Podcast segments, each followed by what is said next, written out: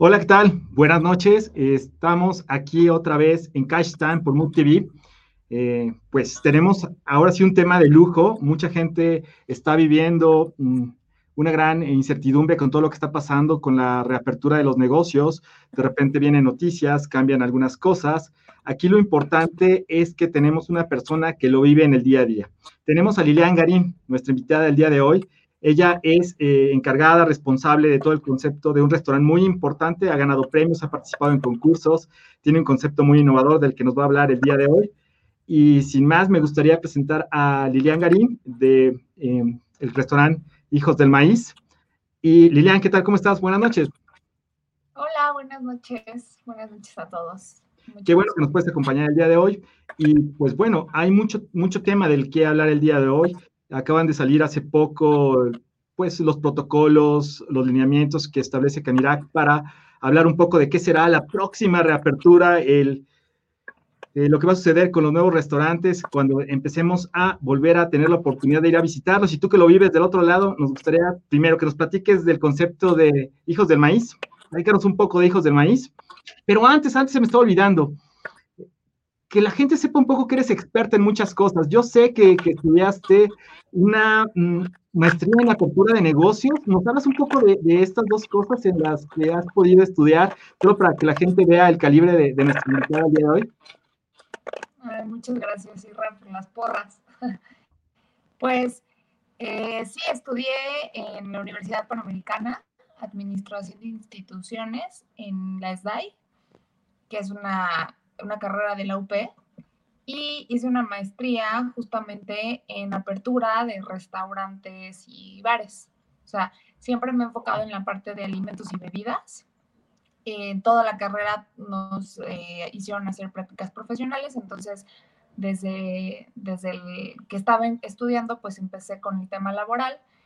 Empecé con un negocio informal y luego ya con prácticas profesionales. En la carrera ya empecé a trabajar Después empecé como dando consultorías eh, en una consultora, luego empecé como consultora independiente, abrí Hijos del Maíz, dejé de dar consultorías un rato, en lo que más o menos se posicionaba un poquito, como que todo dejaba, dejaba en calma la, toda la operatividad. Y pues, este, jaló, Hijos del Maíz va a cumplir seis años, con tres sucursales abiertas. Y ahorita pues justo otra vez estoy dando algunas consultorías, poquitas, la verdad, porque necesito enfocarme mucho en, Hijos del Maíz, que ahora sí que quien tiene tienda que la tienda. y me encanta dar consultorías, de lo que más disfruto, pero me amo mi marca, entonces tengo que estar súper pendiente. Y pues eso me dedico al ramo restaurantero completamente y al sector de alimentos y bebidas. Oye, me encanta el concepto y cómo suena Hijos del Maíz, pero probablemente mucha gente ha estado en tu restaurante, bueno, alguna de las tres sucursales, algunos no. Para los que no han ido, platícanos un poquito de Hijos del Maíz, suena un poco, pues, local, como mexicano.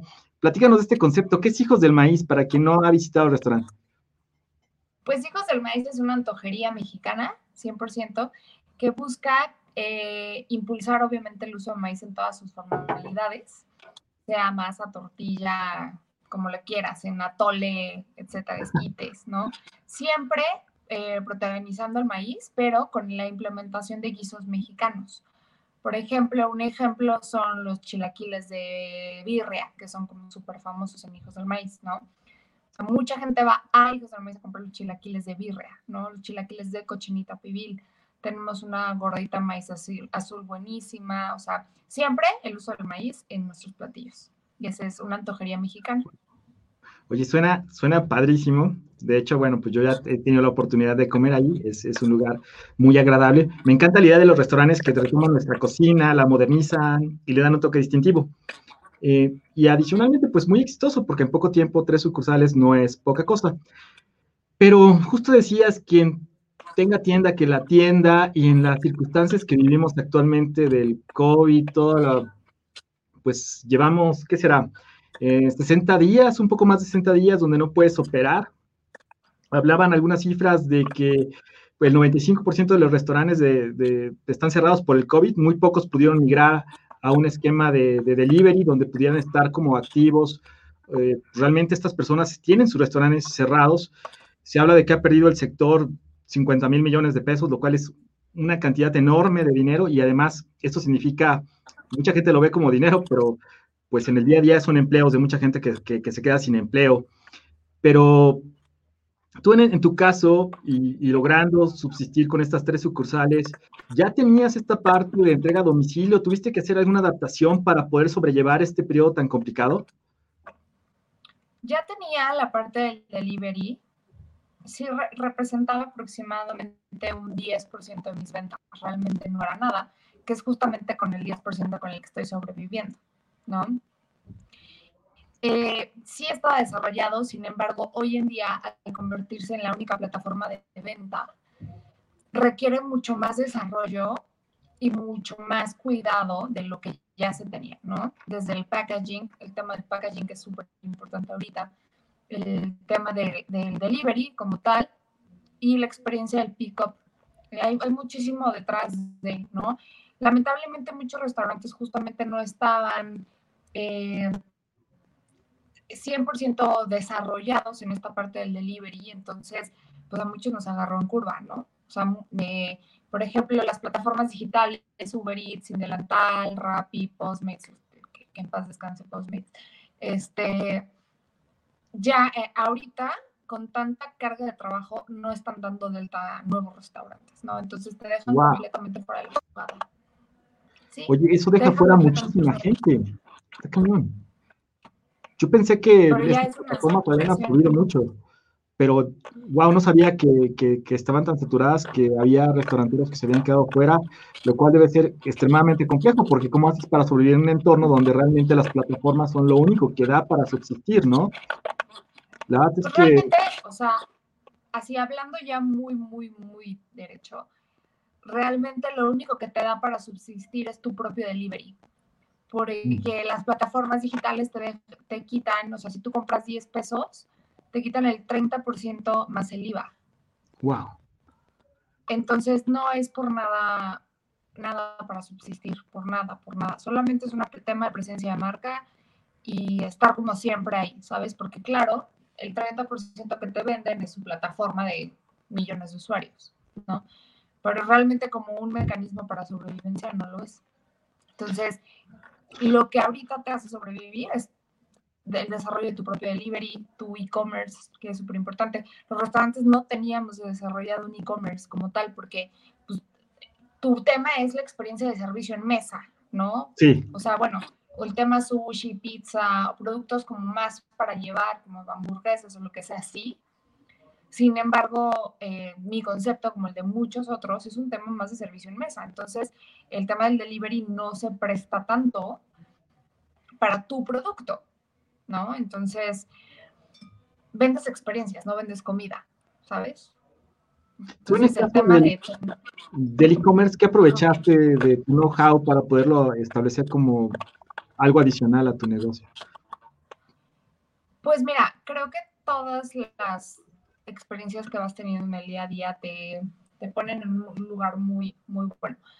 Eh, unos clientes de una sucursal mía desarrollaron hace dos años una aplicación que se llama Comendo. Esa aplicación entró como, como desarrollo conmigo para yo, yo ayudarles. Ellos querían hacer un Uber Eats, ¿no? yo, les, yo les ayudo, yo puedo entrar este, con mis unidades y pues les voy ayudando a desarrollar la aplicación, ¿no?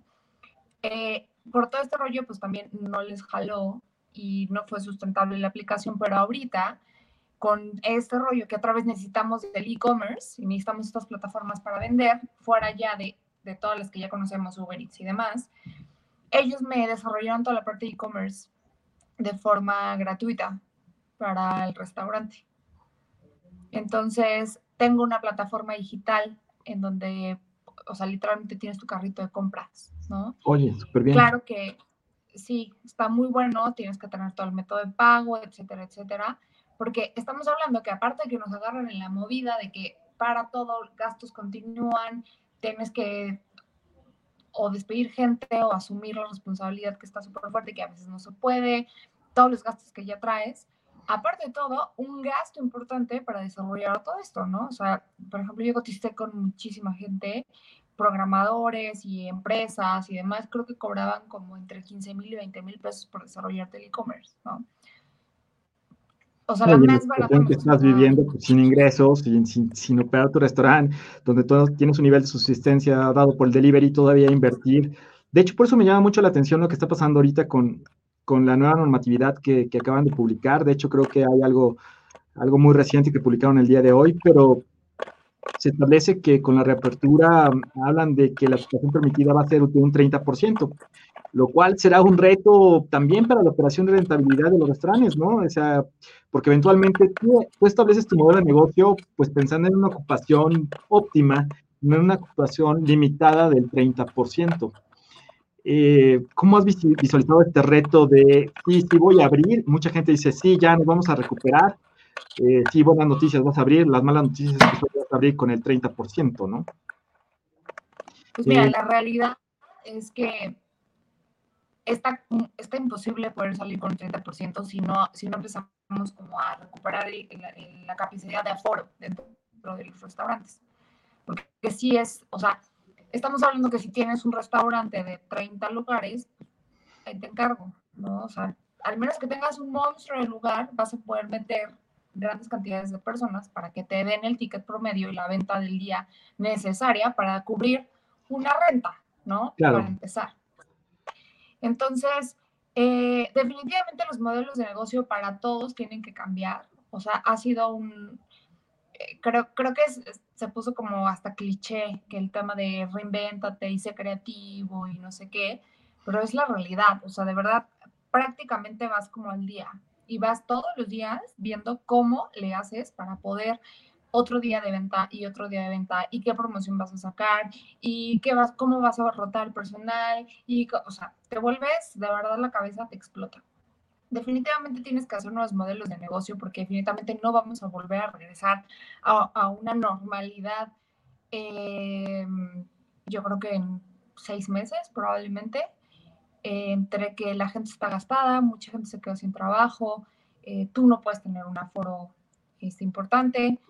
Eh, entonces, se te vienen gastos diferentes, gastos nuevos, por ejemplo. Pero muchísimos. Eh, yo aconsejo ahorita todo el tema de mm, eh, reservaciones en línea.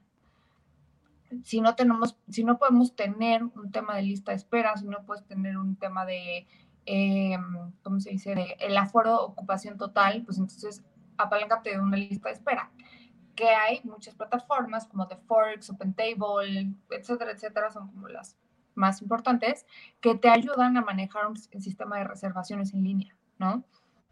digo, lo puedes hacer tú y está bien, pero también creo que es importante porque aparte te dan presencia de marca dentro de sus propias aplicaciones y son muy buenas. Eh, eso es un gasto que, por ejemplo, a lo mejor no muchos teníamos contemplado, ¿no? Entonces ya traes otro gasto nuevo que aparte de, por ejemplo, en mi caso, ¿no? Yo no tenía un repartidor. O sea, con un 10% de ventas, ¿por, ¿por qué voy a querer una moto? ¿Por qué voy a querer pagar el seguro de una moto? ¿Por qué voy a querer pagar un repartidor? No. Entonces, sorpresa, ahora tenemos que tener un repartidor, ¿no? Oye, ¿tienes moto? No, pues entonces por lo menos una bici, no, pues cómprate una bici, ¿no? Ahora, eh, tienes que hacer un sistema de reparto. Ah, bueno, pues entonces eh, de reservaciones, ahora este, este costo para las, para las reservaciones. Algo que es real y que a pesar de que todos los modelos de negocios han, sido, han ido cambiando, eh, la realidad es que hay muchas personas detrás eh, ayudando. O sea, la verdad es que las empresas, por ejemplo, justo o toca el tema de OpenTable, toca el tema de The Forex, que son como las, las aplicaciones para reservas más, más importantes, están ayudando a los restaurantes disminuyendo los costos, de hecho no están cobrando anualidades, o sea, hay apoyos, ¿sabes? quienes realmente tendrían que apoyar y no están haciéndolo son las plataformas digitales, porque ahí sí tendríamos que disminuirles las, las tasas. En Estados Unidos pasó, en Estados Unidos llegó el gobierno y les dijo, quieres estar en, en venta en Estados Unidos, te bajas al 15% si quieres, si no te vas. Porque estaban al 30 igual, ¿no? Nosotros no lo hemos logrado, pero pues por temas políticos, que de eso ya no me voy a meter. No, de hecho, pues ya, ya sobra que te preguntes si ha, si ha habido en este cuestionamiento de mucha gente que, que, no sabía si continuar o no continuar, y que incluso ahora para continuar y que muchos salen con bombo y platillo a decir que la industria va a recuperar otra vez el dinamismo, pero no se ponen a pensar que con el aforo limitado, con los gastos que ya incurrieron y los gastos que van a tener que incurrir, porque no hablamos de, de qué va a implicar que abra, ¿no? Eh, obviamente, pues ya ni te pregunto si hubo algún crédito para el sector que se te viniera o, ofreciera o que estuviera a la mano para, para, la gente que tiene restaurantes como tú. ¿Apareció algo? No, no, no, no hubo ningún incentivo. Híjole, entonces... Es que aquí es un tema de, o sea, tú como dueño, tú como socio, tú como accionista, eres responsable. O sea, no hay apoyos, la verdad. Y como dueño, como accionista, como socio, como lo que seas, pues está canijo querer invertir en un sector tan golpeado, ¿no? O sea, si dices, o sea, sí es como, sigo o no sigo. O sea, la realidad, y, te lo digo a carne propia, o sea, la, de, de, mi experiencia personal junto con mis, junto con mis socios y demás, ¿no? O sea, está bien canijo que la gente quiera seguir apostándole a algo que ni siquiera justo sabemos si va a haber un nuevo brote. De, hecho, con, con, eso justo venía mi siguiente pregunta, porque viene mm, todo esto que llaman mesa segura, que son una serie de lineamientos y protocolos que tienes que ir haciendo check para poder operar. Entonces, súmale que vienes desgastada de 60 días sin poder operar, más de 60 días sin poder operar, con gastos adicionales que no esperabas, con ingresos limitados a cero. Y métele variables a tu modelo donde mucha gente se va a estar cuestionando si realmente vale la pena abrir. ¿Por qué? Tú sabes, debes de saber mucho más que, que yo de esto, pero para la reapertura mm, creo que algo que había estado leyendo, incluso aquí lo tengo, que tienes que tener una serie de, eh, de requisitos para estar con lo de mesa segura y poder operar sin, sin tener problemas con, con, el sector. Entonces, lo que estaba leyendo es que tienes que tener, obviamente, desinfectado el inmueble en, totalmente. Tienes que tener eh, marcadores de temperatura para los empleados y para la gente. Eh, tienes que tener cubrebocas, eh, caretas faciales, tus empleados no pueden usar celular, lo cual, bueno, me parece que eso no es mal. Pero otras recomendaciones, lo del aforo que ya hemos hablado, las mesas de no más de 10 personas, eliminar servilleteros, acrílicos, decoraciones, cambiar la mantelería en cada servicio, lo cual sonaría lógico, pero en aspectos de que no tenía o debe ser bastante pesado en el día a día, servir los complementos y las porciones ya de manera individual, ya no puedes tener como un salsero al centro para todos, sino es un salsero por persona. O sea, ya no hay para compartir, ¿no? O sea, si antes tenías entradas para compartir, porcionadito. Tienes que tener cubiertas antiestornudas y una persona que esté revisando que la gente mantenga la sana distancia. Entonces, y si quieres ahorita platicamos de todos ellos, pero cada uno de estos elementos representa un costo adicional que no estaba en tu modelo, que esto tú no puedes subir precios porque estamos esperando que la gente quizá tenga un boom, habrá quien tenga miedo todavía de salir, hay quien diga, híjole, ya, ya quería ir a un restaurante. La afluencia va a ser limitada, tu aforo está limitado, vienes gastada y tienes que gastar más para poder operar. Pareciera que es una encrucijada donde no muchos van a poder ir sorteando, ¿no? Incluso creo que acaba de. Te escucho, pero creo que acaba de salir en la mañana todavía nuevos elementos que hay que, que tomar en consideración. De hecho, vi una publicación antes de empezar el programa, me comentabas que el documento acaba de llegar y que adicionalmente a todo esto, que ya no es fácil, todo es costoso, tienes que sumarle otros elementos. Me comentabas algo, ¿no? Eh, hace, hace unos momentos. De... Sí, acaba de salir una nueva reglamentación de, o sea, ya, ya te van a avisar si vas a poder abrir o no mediante un cuestionario que vas a tener que hacer en línea. Ese cuestionario te dice, oye, sí, tienes capacidad, no tienes tanto riesgo tú como restaurante. Ah, ok, puedes abrir. Necesito que me mandes tu protocolo de salubridad, ¿no? Protocolo de todo lo que vas a hacer, cómo lo vas a implementar, todo lo que conlleva, está de verdad súper complicado. Pero bueno, entiendo que parte de esto es para, para no tirar la toalla y no decir, eh, pues bueno, ya, ya, ya pasamos esto, ya podemos empezar a salir y que haya otro brote de contagio, entiendo. Sin embargo, sin incentivos fiscales, sin apoyos, sin nada, o sea, te dejan solo como justo en la mañana le estaba diciendo a mi novio, como, mira, qué padre, se, escucha muy padre el nombre de la plática, que se llama eh, Emprendedor con Sabor a México, ¿cómo era? Sí, Emprendedor con Sabor a México. Emprendedor con Sabor a México. Está increíble, me encantó, pero hoy en día me sabe amargo, ¿eh? O sea, me sabe amargo. O sea, te lo juro, me siento, me estoy preocupada o sea, estoy preocupada por qué, vas, qué va a pasar. Yo, yo quisiera decirte que, que, que, la cosa pinta bien, pero yo cuando puse a leerme todo lo que implica mesa segura, decía, y toda la gente que, que, de verdad vivió al día, tuvo que luchar por no recortar gente, por no, por seguir pagando rentas, porque pues, los restaurantes en muchos de los casos operan bajo renta.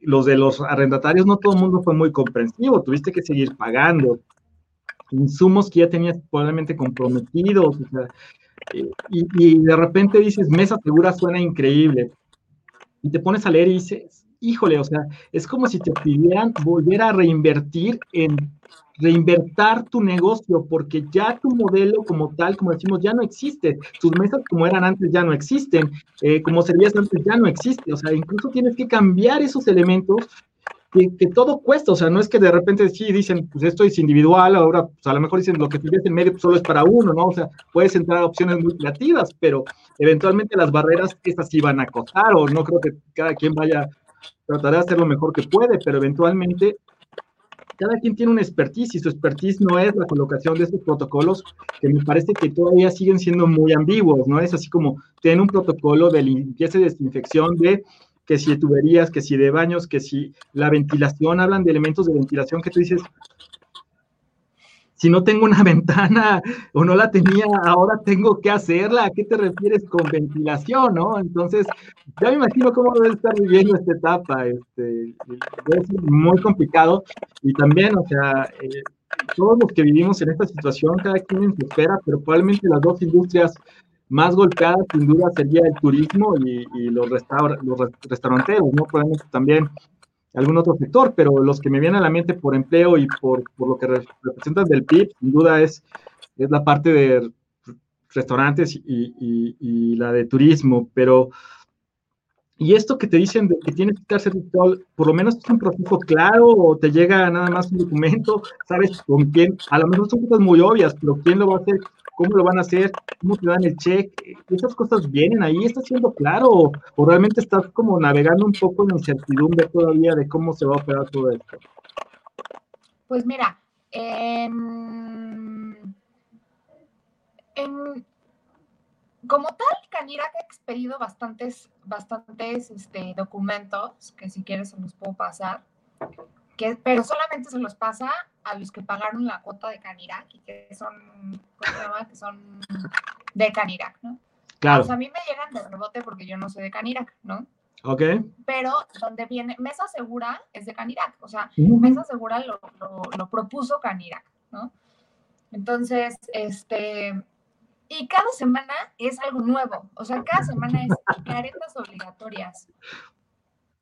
Guantes obligatorios. No, olvídalo, los guantes no nos dimos cuenta que ya no son obligatorios. Porque ¿para dónde jalo? O sea, ¿sabes? Porque aparte, o sea, no solamente es un tema de fumigación, es un tema de sanitización.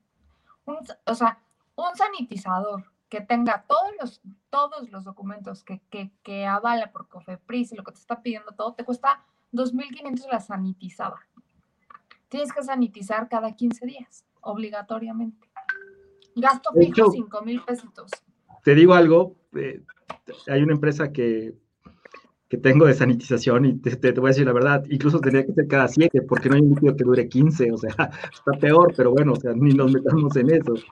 Es, y lo que cuesta, eventualmente cada vez hay más, está, hay más competencia, habrá, estará bajando los precios, pero no me imagino estos costos adicionales que ya no son variables, se vuelven fijos de tu operación, bajo una expectativa de ocupación de quién sabe cómo va a venir, ¿no? Ojalá la gente llegara a raudales a volver a ocupar los lugares que, que tienes en el restaurante al tercio que, que, te corresponde, pero, pero también la gente ahorita tiene, sigue teniendo miedo, o sea, incluso hay otra pregunta que te iba a hacer antes de retomar a la parte de los elementos que vas a tener que ir cumpliendo y que la gente va a tener mucha incertidumbre de a qué se refiere esto, y es eh, en la parte más, tenemos un sentido económico de que tú tienes que hacer sobrevivir tu negocio, y tenemos otro sentido que es el sentido social, responsabilidad de la gente, de la salubridad, este, y, y, tener próxima, una próxima apertura cuando todavía tenemos un pico, debe ser también como una disyuntiva entre,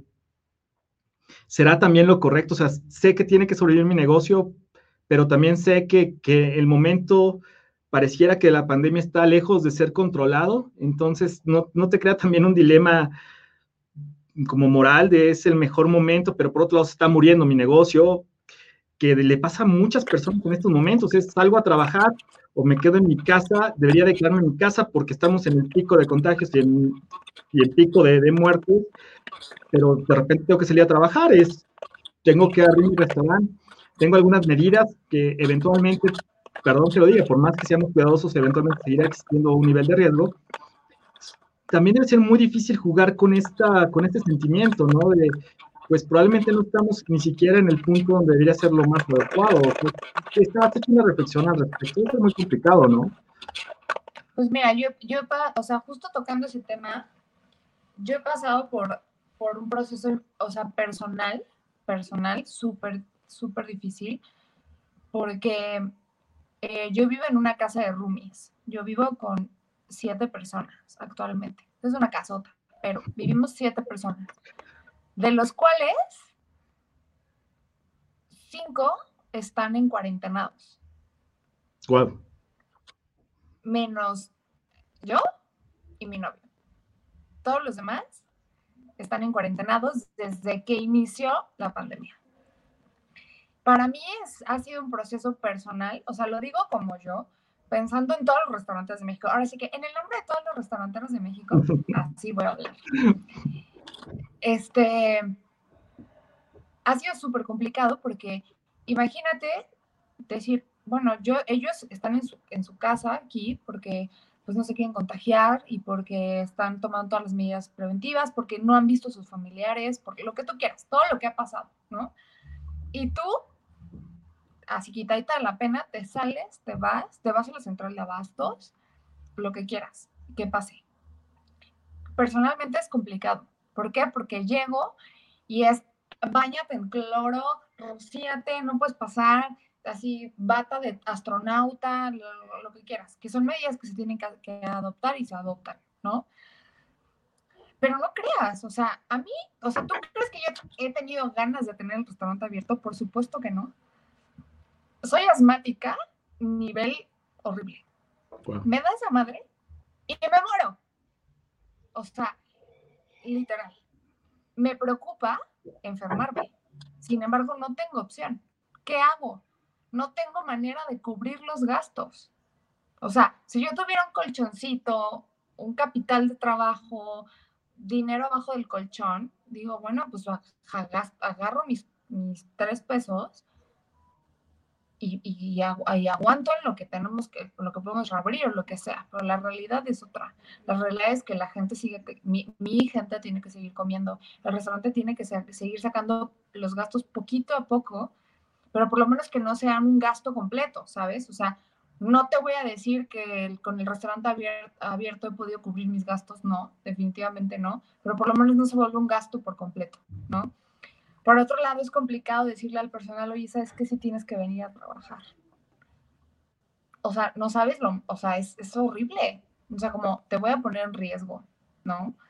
Eh, sé que probablemente, y, aparte vas a venir a trabajar por la mitad del sueldo que te daba, ¿no? O sea, es muy complicado, o sea, como en este tema en específico ha sido muy difícil, la verdad, o sea, me ha pegado emocionalmente muchísimo. O sea, así sí he tenido que lidiar con esto, la verdad. Pero, pues aquí estamos. No, de verdad que yo cuando pienso, y a mí me gusta mucho en el programa tratar de hablar de emprendimientos, y me gusta mucho hacer este tipo de, planteamientos de qué sigue el futuro. Pero ahorita, en este momento, el gran reto ya no está en la visualización del negocio, el concepto que pues, tienes un concepto ganador, extremadamente atractivo, el producto es increíble, has participado de, concursos, te, he visto participando de, posibles premios de, innovación, de, diferenciación, o sea, cosas muy atractivas. Y enfrentarte ahorita a la subsistencia y de repente sentir que, que, uno está solo, ¿no? Porque nadie te acompaña en este emprendimiento. O sea, tú lo que querías es seguir abriendo sucursales, dándole empleo a gente, haciendo cada vez más grande un sueño, un concepto y de repente pues darte cuenta que a lo mejor no es la forma en que se debería hacer negocio en México, porque pues, tendrías que tener una reserva bajo catástrofes porque no va a venir ningún apoyo adicional que te ayude a sobrellevar esto. Y también en el entendido de que yo entiendo todas las reglas que pueden salir y, y, qué bueno que se establecen, es parte de la nueva normalidad, lo entiendo perfecto, la distancia, y tratar de sobrellevar la parte de apertura con la parte de salud y mantenimiento.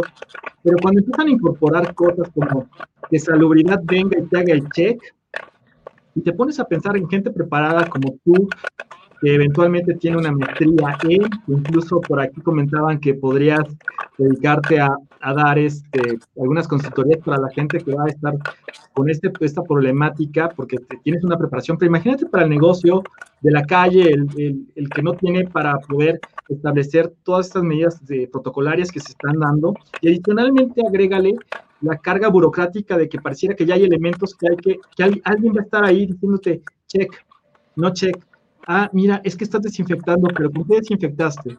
Ah, mira, es 1.40, no es 1.50.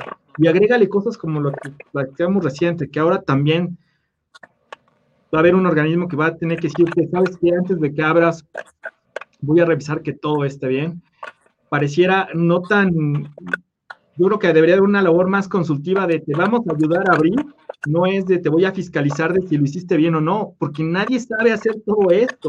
Nadie le educaron o le dijeron, para abrir un restaurante tienes que saber preparar alimentos, saber servir, eh, ser un excelente servicio, saber preparar un platillo impresionante, sino ahora también tienes que saber de protocolos. Eh, no solamente tendrías que saber de nóminas, ahora también de protocolos de limpieza, sanidad, saber qué material sirve, qué no sirve, y que alguien que se supone que sabe, en vez de ayudarte a decir cómo hacerlo, te va a decir nada más, lo hiciste bien, lo hiciste mal. Y, todo esto costó trabajo, ¿sabes? Entonces, a mí me, hace pensar que muchos de los negocios que están pensando y que probablemente a los que sobrevivieron les va a costar muchísimo reactivarse, que todavía no es una curva que vaya a vivir la gente de manera acelerada, como decir, vamos a abrir los restaurantes y otra vez vamos a tener un negocio, que nunca ha fácil, pero vamos a tener un negocio otra vez, sino otra vez pensar que con todas estas medidas, con estas implementaciones, vas a empezar otra vez como granito a granito. Yo, yo la verdad, estando en, en, en, pues estando viviendo un proyecto como el tuyo de seis años de picar piedra, de levantarme temprano, como dices tú, irte a la central de abastos, regresar, y que de repente en vez de sentirse apoyos, eh, explicaciones, consultorías de cómo sí, pareciera que te pongo las reglas, te dejo a, tu suerte, pero sí voy a revisar que sí. E, eso, eso es lo que yo no logro entender del modelo y por eso entiendo que muchos emprendedores puedan fracasar, por eso entiendo que miles de negocios, miles de personas van a quedar sin empleo, porque no hay esta parte que diga, vamos, vamos a, estamos trabajando en un conjunto, ¿no? Entonces, híjole, cuando planteas este, o, pienso en la situación que, que, se viene, de por sí ha sido complicada, va a lucir muy retadora, pero, pero eventualmente, pues yo estoy seguro que, que, irá, irá fluyendo, porque pues no ha sido fácil. Yo me imagino, cuando pusiste el primer restaurante, debiste haber estado muy orgullosa. Con tres sucursales debes de estarlo aún más. Con las posibilidades de ver en un futuro tu marca en otros lados, eh, supongo que incluso antes de que esto viniera ya tenías proyectos interesantes de expansión. Eh, y ahorita como estás pensando en esto, ¿no? Ahorita ni siquiera hay un tema de expansión, más bien de contraerse. Ahorita es un tema no de, sino de, ¿sabes? O sea, ahorita es cuida todo, todo chiquito, todo, todo, cuida tus gastos, cuida, o sea, es un tema de contráete, como que hazte chiquito para poder salir, ¿sabes? Porque como bien dices, no hay un apoyo, no hay un, no hay un apoyo gubernamental y no le voy a echar la culpa al gobierno, no es un tan político ni mucho menos, pero la realidad es que pareciera que te están diciendo, déjame ver cómo te ayudo a no abrir, ¿no? Lo mismo este, pensaba, la verdad. O sea, la verdad sí. Eh, por otro lado, cuando, cuando tienes, eh, o sea, ¿qué apoyos podrías tener como emprendedor? El gobierno, bancos, ¿no? En su caso, que me imagino que pronto estarán empezando a soltar algunos créditos. Pero ¿cómo aseguras tú poder pagar un crédito en este momento cuando no sabes ni qué va a pasar? O sea, yo, por ejemplo, tengo un crédito PYME, me lo congelaron seis meses. Thanks God. No sé qué hubiera hecho. Pero yo no sé, o no tengo en la cabeza en seis meses cómo lo voy a empezar a pagar. O sea, no tengo ni idea, porque en seis meses yo no sé qué va a estar pasando, ¿sabes? Por una parte. Y luego, por otra parte, ¿quién más te puede apoyar? Tus socios. Los socios en este momento te dicen, hazlo como puedas. ¿Por qué? Porque al final de cuentas la cosa está completamente incierta y se entiende, ¿sabes? O sea, ¿quién podría, es lo mismo que un banco, ¿quién te va a prestar dinero? ¿Quién va a invertir en tu proyecto cuando las cosas no se saben? Entonces, es complicado, o sea, es muy complicado y pues sí, vas solo. O sea, la verdad, creo que en estos seis años que, que he sido emprendedora, nunca me había sentido tan sola, pero tan acompañada. Te voy a decir por qué. Porque todos esos proveedores a los que les dejé de pagar, o sea, yo tengo una carta vencida de más de 100 mil pesos. Y todos esos proveedores que les dejé de pagar me dijeron, no te preocupes, vamos a ver qué hacemos, ¿no? Todos esos eh, clientes que tenías alrededor han dicho, vamos a salir de esta y te siguen comprando poquito, en, en la medida de sus posibilidades, pero te siguen comprando. No está el vecino, no, no falta el vecino que te, que te manda un mensaje, hola hijos del maíz, ¿cómo van? ¿No? O sea, eh, la familia, ¿no? O sea, mis padres para mí han sido un sustento súper fuerte.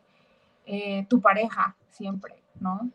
Eh, amigos súper cercanos. O sea, yo, por ejemplo, mis, mis mejores amigas, que la diseñadora gráfica me, me, trabaja sin que le pague, que la, redes sociales, community manager están ayudando. O sea, ha sido un tema más como de, de adentro hacia afuera, con, gente como muy, muy, muy cercana, porque uno pensaría, ¿no? Como que el gobierno te va a apoyar, tus propios socios, los interesados en el proyecto, van a sacar la casta. La realidad es que no. La realidad es que tú tienes que ver como emprendedor cómo vas a sacar el proyecto a flote con los recursos que tengas, ¿sabes?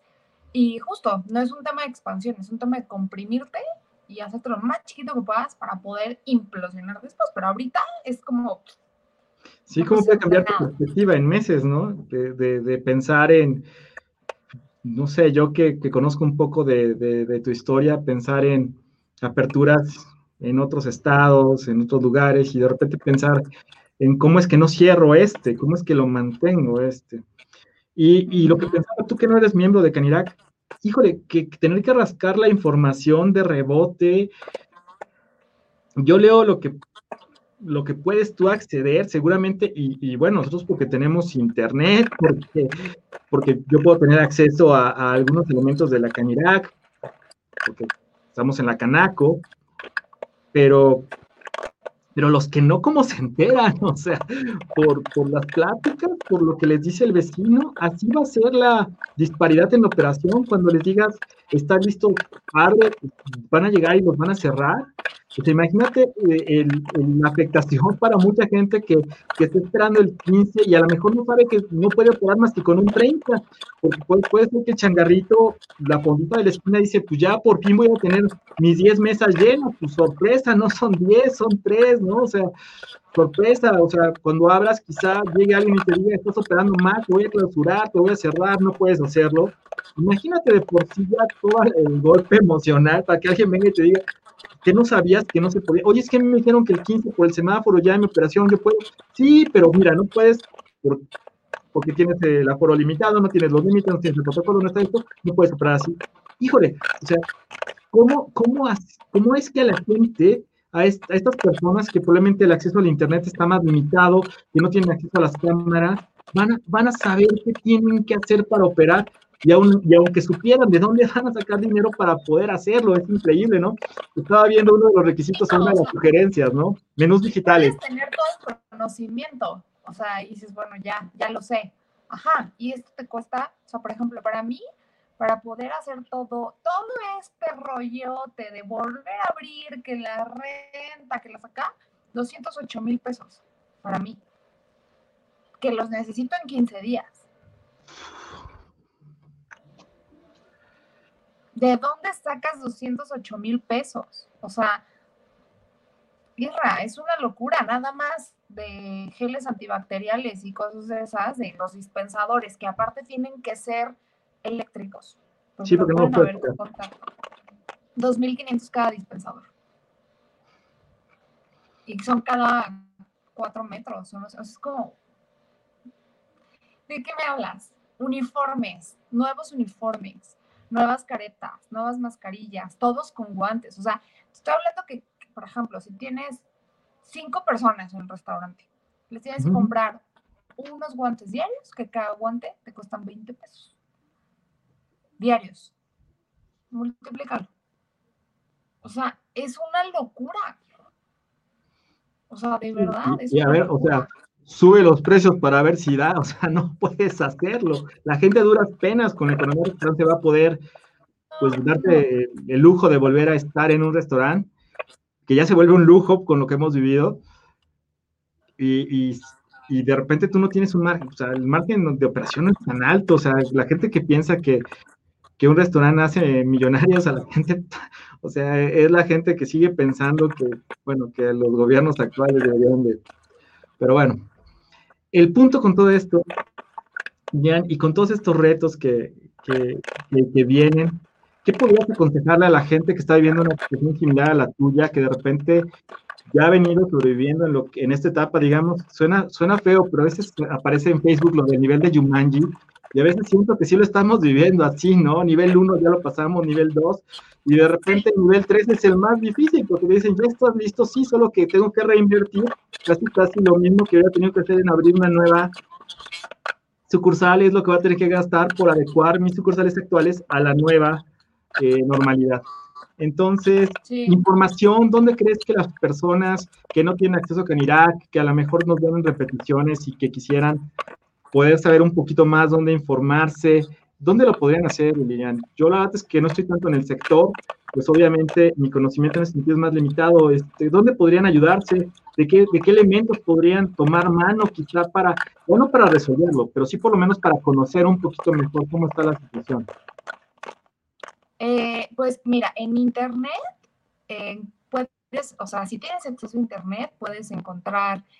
Eh, mesa, mesa segura, o sea, tal cual, mesa segura, y descargas el PDF. O sea, pero ya tienes que saber que se llama mesa segura, porque si no, no, no, lo encuentras. O sea, ya hay gente que ya ha subido el, protocolo, por así decirlo. Ok.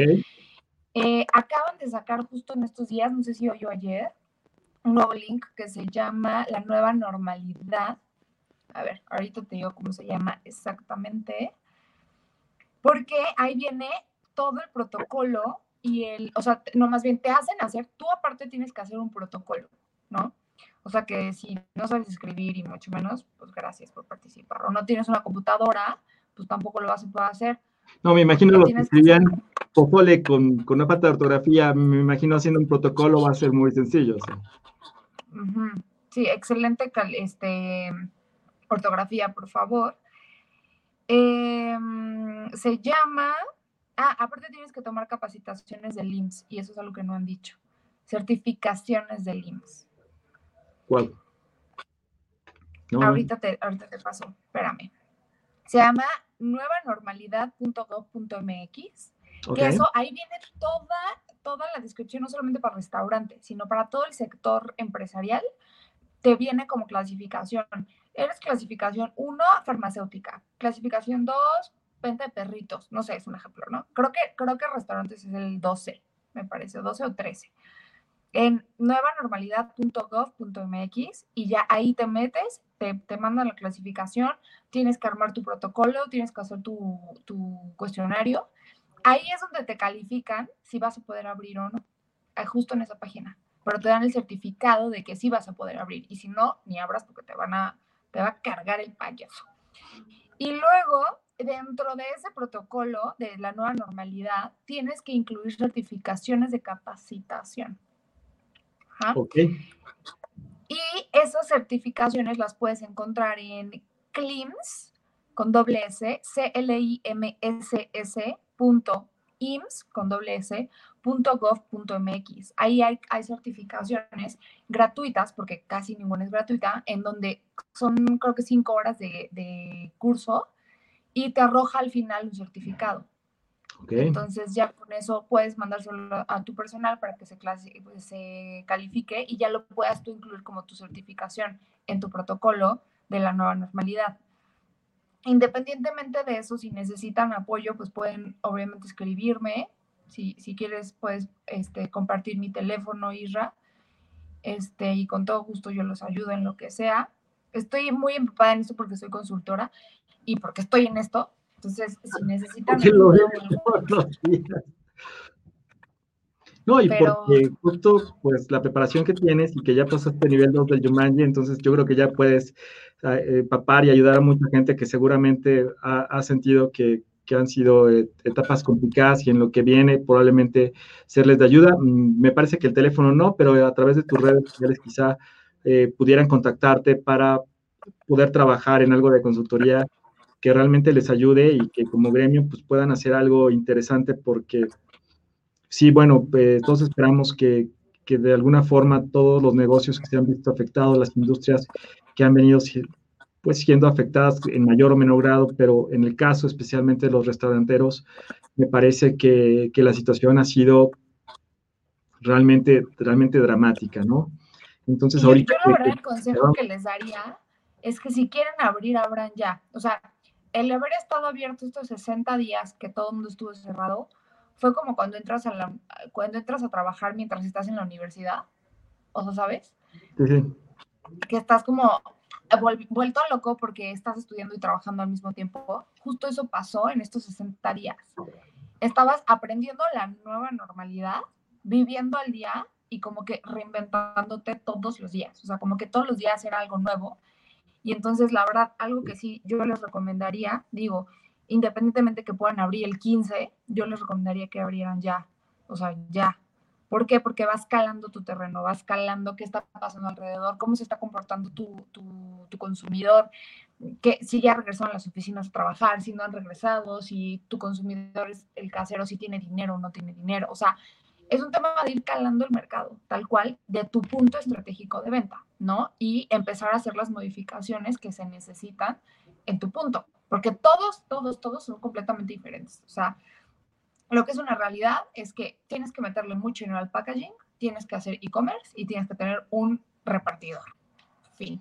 Pero eso, como bien dices, eh, eventualmente eh, con las aperturas, con el incremento gradual de aforos que seguramente estará existiendo, esto ya no va a cambiar. Es un punto de no retorno. Entonces, me gusta mucho la, visualización que tienes de, si no lo hiciste, pues hazlo ya y, trabajar en esto desde el día de, mañana, ¿no?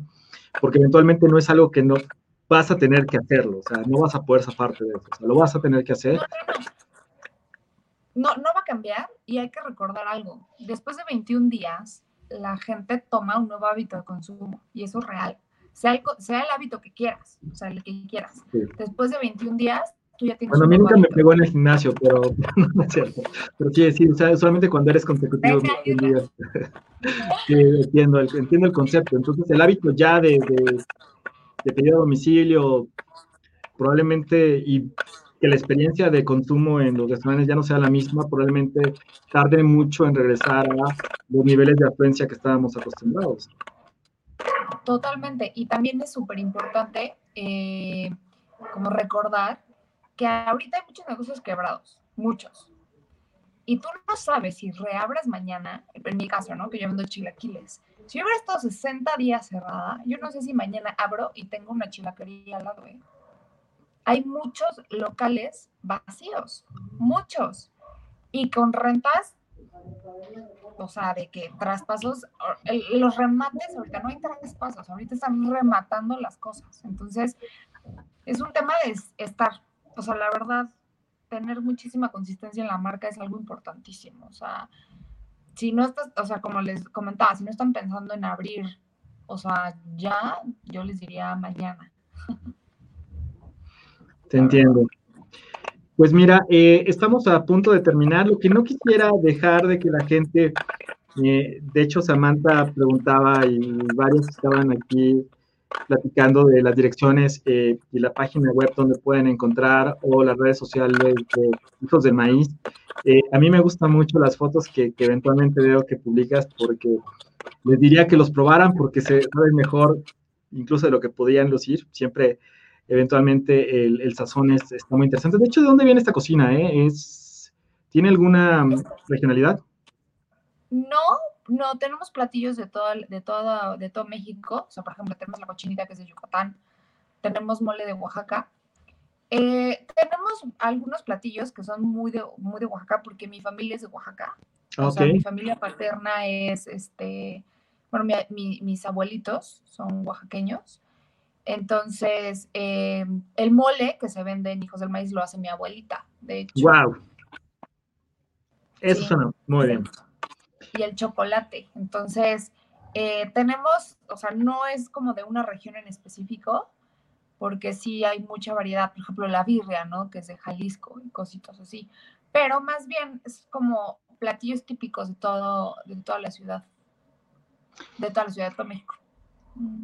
Oye, eh, y solamente para retomar de las redes sociales de, Hijos del Maíz, eh, ¿cuáles son? Es hijos, hijos guion bajo del guion bajo maíz antojería.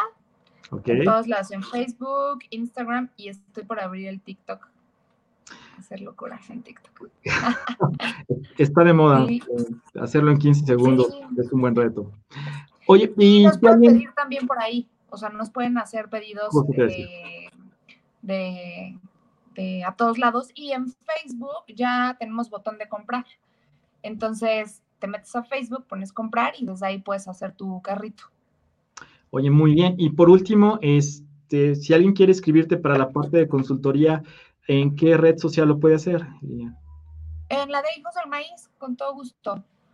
Ahí yo estoy pendiente de, de, las redes y con todo gusto si es un tema como de plática súper casual o una consultoría rápido, con todo gusto nos podemos echar un Zoom rápido, eh, lo que necesiten. Ya si ya es un tema mucho más personalizado, pues ya lo platicamos, pero estoy súper abierta a platicar con, con todos cualquier, cualquier cuestión que les pueda apoyar. yo estoy en la, en la misma. Eh, sé, sé, la situación que enfrentamos económica todos y que ahorita, la verdad, cualquier gasto es tacañón.